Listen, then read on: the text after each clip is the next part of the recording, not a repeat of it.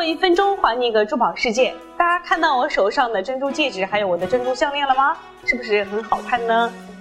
呃，最近的热点呢，就是九月四号在杭州盛大开幕的 G20 峰会，我们的习大大和彭妈妈热情的招待了二十国集团领导人以及夫人，他们还亲切的合了影。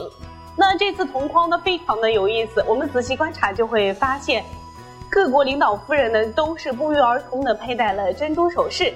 我们的彭妈妈呢，就是佩戴了一个简约时尚的黑珍珠耳钉；澳大利亚总理夫人玛加伯特呢，佩戴了珍珠耳饰，还搭配了珍珠手链。米歇尔佩戴珍珠的形象，从奥巴马竞选总统时就进入了大众的视野，被认为是形象优雅、健康、穿着富有品味的夫人。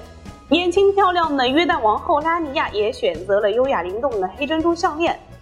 珍珠温润的光泽呢，为这些政坛女性增添了一份优雅与柔和。珍珠饰品无处不在，跨越了肤色和国界，成为了全球女性所热衷的饰品之一。